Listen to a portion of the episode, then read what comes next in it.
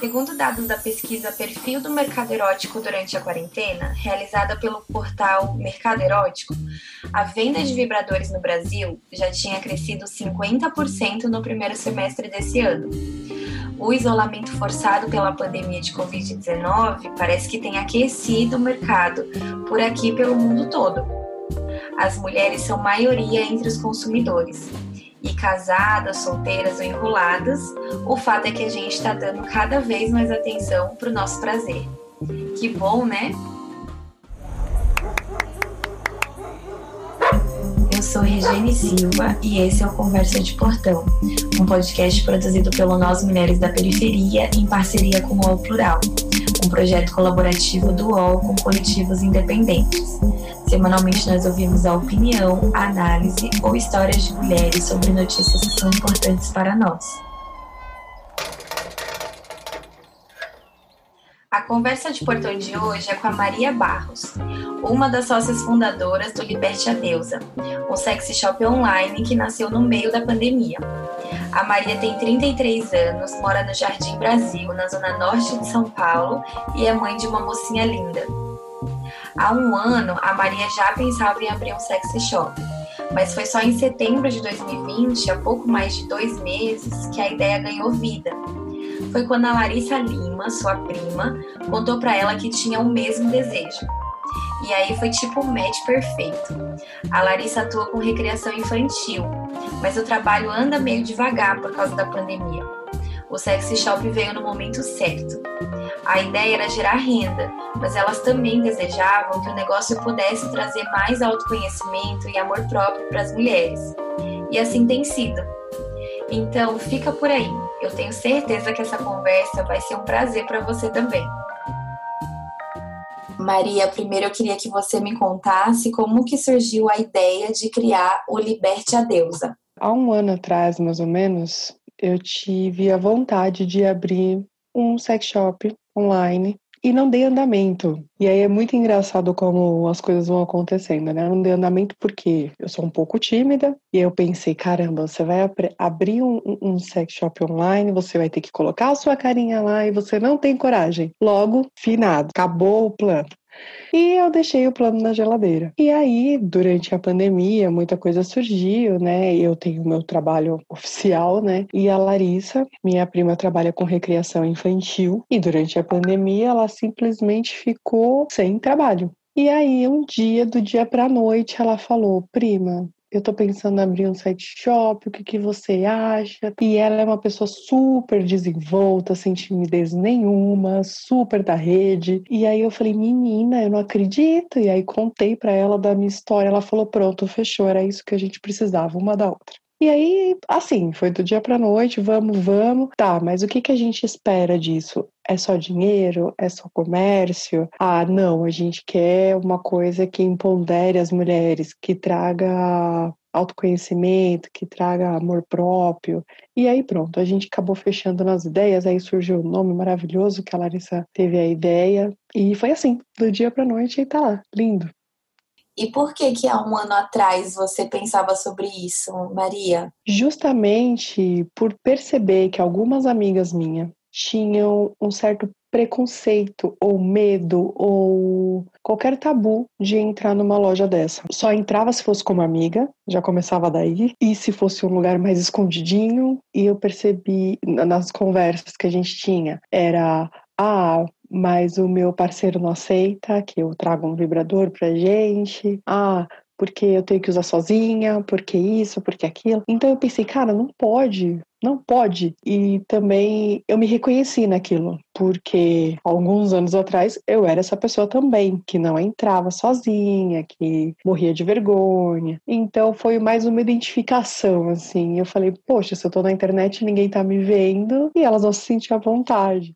E, e, Maria, me conta como é que foi essa sua transição de ser essa pessoa que você disse que parecia com suas amigas, que tinha esse receio de entrar no sex shop ou que pensava duas vezes, sei lá, em comprar um vibrador, até a mulher que idealiza e deseja ter um sex shop. Como é que foi essa transição? É difícil, né? Porque eu tenho 33 anos, uma vida sexual desde bem nova e eu fui criada para satisfazer homens. Eu não fui criada para ter prazer, para me conhecer, para conhecer meu corpo, porque nossas mães é de outra época, isso era um tabu imenso, né? Hoje ele ainda é, mas é um pouquinho, naquela época era muito pior. Então, eu era esse tipo de pessoa que não me conhecia, não tinha coragem de me conhecer, ou achava que eu poderia ser julgada, ou o meu parceiro também julgava, qualquer coisinha que a gente pensava diferente não ia para frente porque ele não aceitava. E aí chegou um momento em que eu percebi que eu não era feliz sexualmente falando. Então, bem mais velha que eu fui começar a me tocar, bem mais velha eu fui começar a conhecer o meu corpo. Então,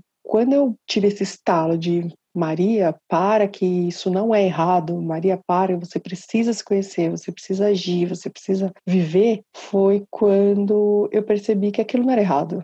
Não era pecado, não era sujo. E é isso que as pessoas passam. Então, a gente, quando é mais novo, ainda mais o pessoal da minha época, tem muita vergonha, muita, muita preocupação com o julgamento alheio. E a partir do momento que você passa a não dar mais importância para isso. E a pensar mais em você e falar, poxa, por que que eu tô deixando de viver vários orgasmos felizes e contentes para viver um sexo de merda forçado, essas coisas. Então, e, e, foi assim que eu me identifiquei. Quando a Larissa e eu fomos conversar, a primeira conversa era isso, era, era baseado no, na minha vida sexual, na, na vida sexual dela, que ela é mais, é mais nova que eu, né? A Larissa tem 24 anos. Então, é totalmente diferente a criação dela para mim, a, a visão dela. Então, isso foi muito legal, porque ela agrega muito com as experiências dela, eu com as minhas. Então, ela percebe que, tipo, os assuntos que ela tem com as amigas dela são completamente dos que eu tinha na minha época. Então, foi mais ou menos assim que eu me encaixei nesse assunto.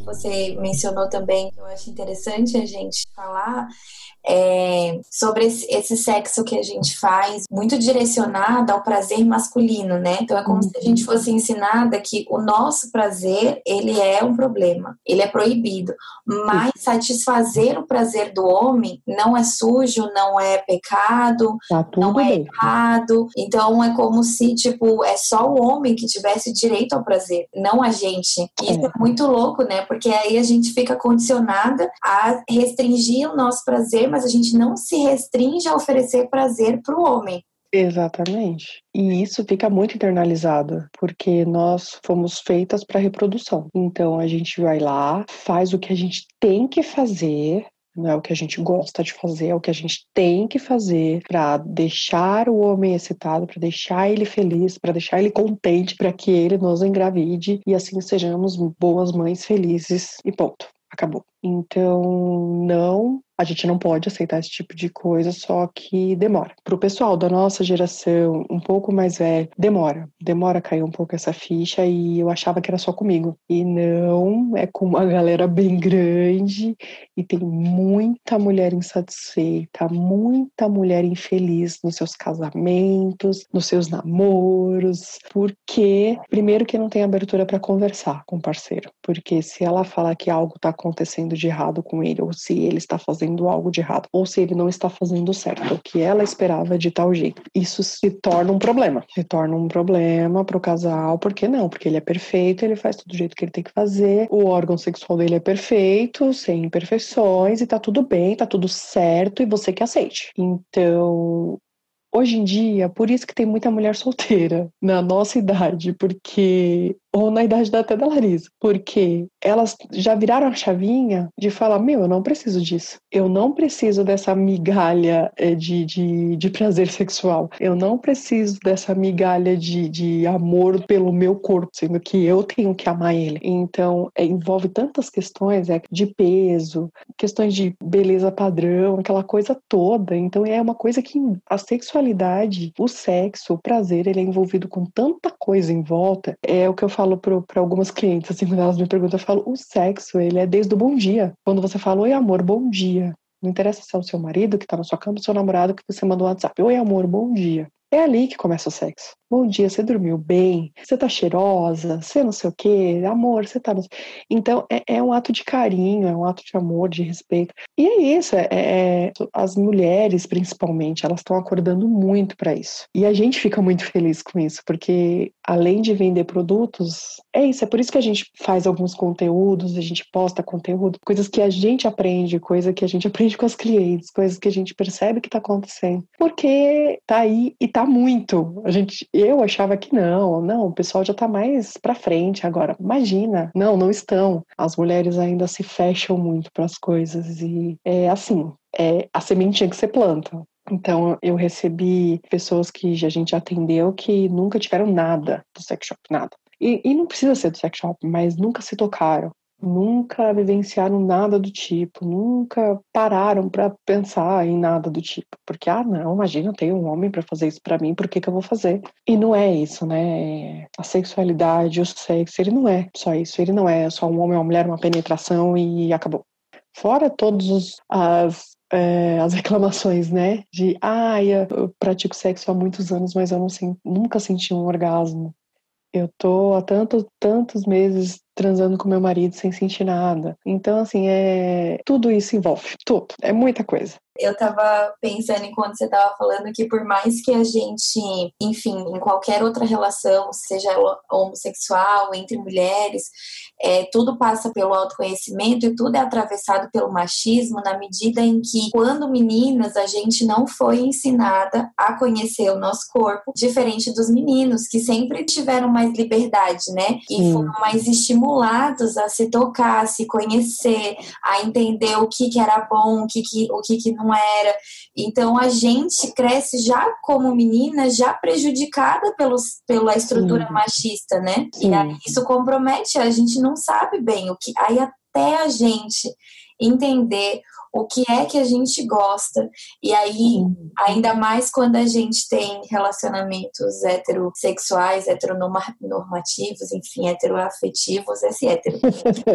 é, a gente também fica, como você disse, a gente começa sempre servindo. E, e os homens têm pouquíssima disposição para entender o que é que dá prazer pra gente. Então, até a gente entender o que é que dá prazer, né? A gente aceita aquilo. A gente aceita. É por isso que a gente é tão voltada para o público feminino, porque o homem ele não precisa de informação. Ele precisa hoje de conhecimento, porque informação já enfiaram um monte na cabeça deles. O homem, quando ele começa a criar um pelinho aqui ou ali, se não é o pai, é um colega, já incentiva. Nossa, olha aqui o filme pornô, agora a partir de agora você vai fazer tal coisa, é assim que faz. Ou então ele mesmo vai por si, porque escuta algum amiguinho falar, ou algum adulto falar, e ele vai ali no automático, e aí o que que acontece? A criança, o o homem, né, o menino, começa a assistir filmes pornôs na internet, que agora, né, tipo, uma gama de sites muito grande. Então eles assistem aquilo e acham que aquilo é sexo. E o sexo no filme pornô, a gente sabe que não é um, um sexo que favorece muito as amigas, né? Então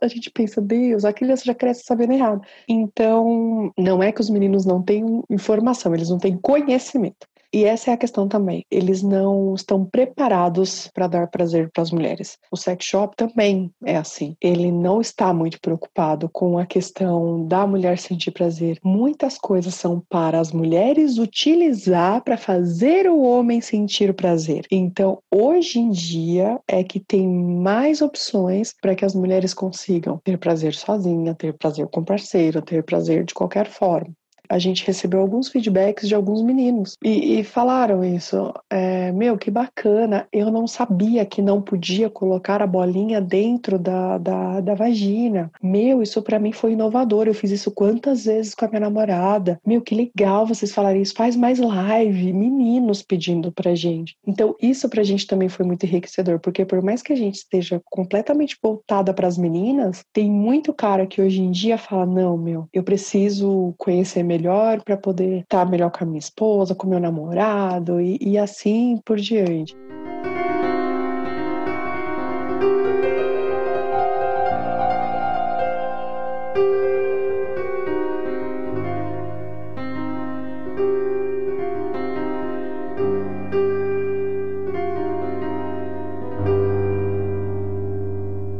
E que tipo de produto vocês vendem mais, Maria? Olha, a gente vende muito produto para sexo anal, muito vibrador e muito vibrador líquido. São os nossos carro-chefes, assim, da nossa lojinha é vibrador clitoriano, o de penetração nem tanto, mas clitoriano, é vibrador líquido e dessensibilizante anal é o que mais sai na nossa lojinha. Todos os produtos a gente explica. Tem gente que já sabe para que serve, já usou e só tá vendo repor o estoque dela e tá tudo bem. A gente não costuma perguntar, a gente sente, na verdade, quem sabe, quem não sabe. Mas quem não sabe geralmente pergunta: olha, é, como, como usa? Que reação que eu posso ter? Isso pode me dar uma doença? Isso pode fazer mal pro rapaz? Isso pode fazer mal para minha companheira, pro meu namorado? E assim vai. Então as pessoas, elas são bem curiosas. E eu acho que o fato de ser na internet, de ter um linkzinho lá, aperta o linkzinho já vai pro nosso WhatsApp. Aí elas aparecem, ui, todas tímidas, né? A maioria bem tímidas, assim, ai, por que eu me interessei por tal produto? O que ele faz? Aí eu falo, tá, tá, a gente explica tudo bonitinho, explica várias formas de ser usado, porque às vezes você se prende a uma forma só, que é para aquilo que ele é feito. Mas tem outras possibilidades, então a gente dá várias dicas. A gente já teve clientes de, de voltar e perguntar: olha, eu posso fazer tal coisa? Porque eu tava lá na hora e eu pensei, mas eu não tive coragem de fazer, eu queria perguntar antes. Então, tipo, a pessoa tá, tá lá no ato pensando na gente. Eu vou perguntar lá pras deusas se isso pode fazer. E o pós-venda, né? Tu vende e depois você cria uma relação ali, porque. Sim, é isso. Tem, a gente tem muito pós-venda, muito, de tipo, de, de alguém voltar e falar: meu Deus, é maravilhoso eu não vou viver mais sem isso e tal. Então, sim, a gente explica tudo, de todos os produtos, o que pode, o que não pode. É, a questão da bolinha foi um, foi um sucesso, assim, pra gente, porque as pessoas não sabiam que não podiam ingerir, ingerir, inserir a bolinha. E todo sex shop vende assim. Eu sei porque eu inseri a bolinha. E eu fiquei sabendo disso bem depois. Então, é muito legal a gente poder ensinar, porque além da gente aprender também com elas e com as experiências delas, deles, a gente agrega no relacionamento das pessoas, no amor próprio. Então, eu tenho uma cliente que nunca tinha, uma não, tenho várias, que nunca tinha se tocado, nunca tinha tido um vibrador, nunca tinha feito nada da vida dela. E aí ela comprou um vibrador líquido, por exemplo, ela falou: "Meu Deus, eu tenho vontade de andar com isso na bolsa e parar no banheiro público e passar". Mano, eu dou muita risada. Eu dou muita risada. Então, as clientes acabam virando meio que amigas e elas desabafam e elas voltam para comprar outra coisa e querem comprar pro, pro parceiro, para parceira também. Assim, depois que pega intimidade, a timidez acabou. Em relação à questão da vergonha, eu fiquei com uma curiosidade. Nenhuma das clientes teve nenhuma questão com a entrega do produto? Porque vocês mandam pelo correio, como é, como é que funciona a entrega? Ninguém teve alguma restrição, sei lá, de como é que esse produto ia ser entregue, ou receita, como ia ser para receber? O julgamento dos outros é um tabu assim, nossa. É o que que vão pensar se me ver com uma sacola do sex shop? A gente até brinca que às vezes tem umas embalagens que a gente vê rodando na internet, né? Que, que é um, um vibrador enroladinho num papel craft no formato. Aí elas perguntam, pelo amor de Deus, não tem nada a ver com isso? Não, não tem. Mas, mas sim, o auto-julgamento, o julgamento dos outros. O julgamento, em geral, ele não é bom para nada. Então, é sim uma barreira a ser quebrada, a ser saltada, e está sendo aos poucos.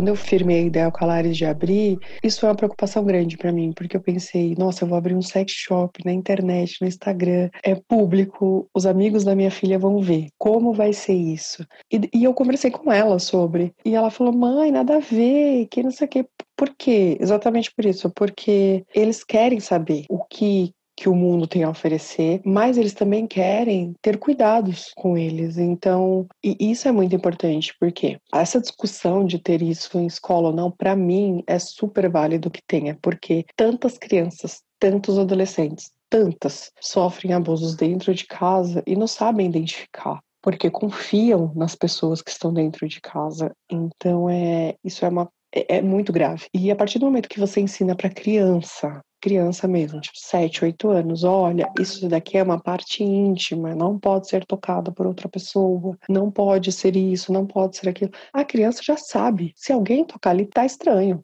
Me conta quantos anos a sua filha tem, já que você falou da Mari. A minha filha, ela tem 16 anos, é uma mocinha, é, como eu disse, né? Comecei a atividade sexual um pouco cedo, é, aí engravidei aos 16 anos, e hoje a minha filha tem 16 anos. É uma menina linda, super inteligente, super pra frente. E ela é, é diferente, assim, a, a, criação, né? É sempre uma conversa muito aberta, sempre foi, desde ela menorzinha já, porque a gente trata tratava mais o assunto de ninguém pode tocar no seu corpo, não sei o que, a questão da, da, da sexualidade no, no modo geral, né? Não sobre sexo. Então, a educação sexual ela é importante para isso, além do amor próprio, além do respeito do próprio corpo, além de, de dos abusos e além de tudo, é saúde. A criança, o adolescente, eles precisam entender tudo que está passando pelo corpo deles e muitas vezes eles não sabem se aquilo está certo, está errado, se aquele corrimento está certo, se está errado errado, se é doença, se não é, se aquela estria é uma doença, se não é, porque eles não sabem o que é. Que hoje em dia tem internet, mas é mais fácil, né, de descobrir. Mas eles têm essas, essas travas, esses bloqueios, às vezes. Então, muitas vezes, antes do sex shop, a minha filha algumas vezes me chamou: Mãe, tal amiga pode conversar com você? Porque ela tem vergonha de falar com a mãe dela. Eu falava, claro, eu ficava nervosa, pensava, meu Deus, o que, que eu vou falar? E se a mãe dessa menina depois vier me matando? Mas e aí depois acabava dando tudo certo e tal. Mas é por isso, as crianças ela têm um tabu, têm preconceito, às vezes as mães são mais velhas. E é isso, eu acho que é, é saúde, é educação, é respeito pelo próprio corpo e pelo corpo do outro. E não tem nada de errado, né?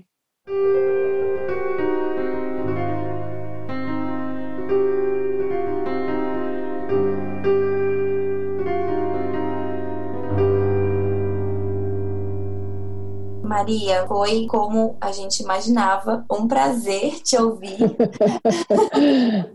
a gente fala pouco, né? É, a gente fala pouco. Esse episódio não sei quantos minutos ele está terminando agora, se a gente desculpa, mas foi super bacana. Desejo aqui muito sucesso para o negócio de vocês. Obrigada a vocês pela oportunidade. Lares e eu estamos honradas de participar. Esperamos que sim, essa união, essa força, essa corrente do prazer, do amor seja cada dia maior e que possamos dar as mãos a muitas e muitas e muitas mulheres e ser muito felizes. Eu sou Regiane Silva e esse foi o Conversa de Portão, um podcast produzido pelo Nós Mulheres da Periferia, em parceria com o UOL Plural, um projeto colaborativo do UOL com coletivos independentes. Semanalmente nós ouvimos a opinião, análise ou histórias de mulheres sobre notícias que são importantes para nós. Você pode ouvir a gente no Spotify, Deezer, Google Podcast e por WhatsApp. É só se cadastrar na nossa lista de transmissão. Esse podcast foi produzido por Carol Moreno. Trilha sonora e edição por Sabrina Teixeira Novaes e Camila Borges. Hoje eu fico por aqui e até a nossa próxima conversa de portão.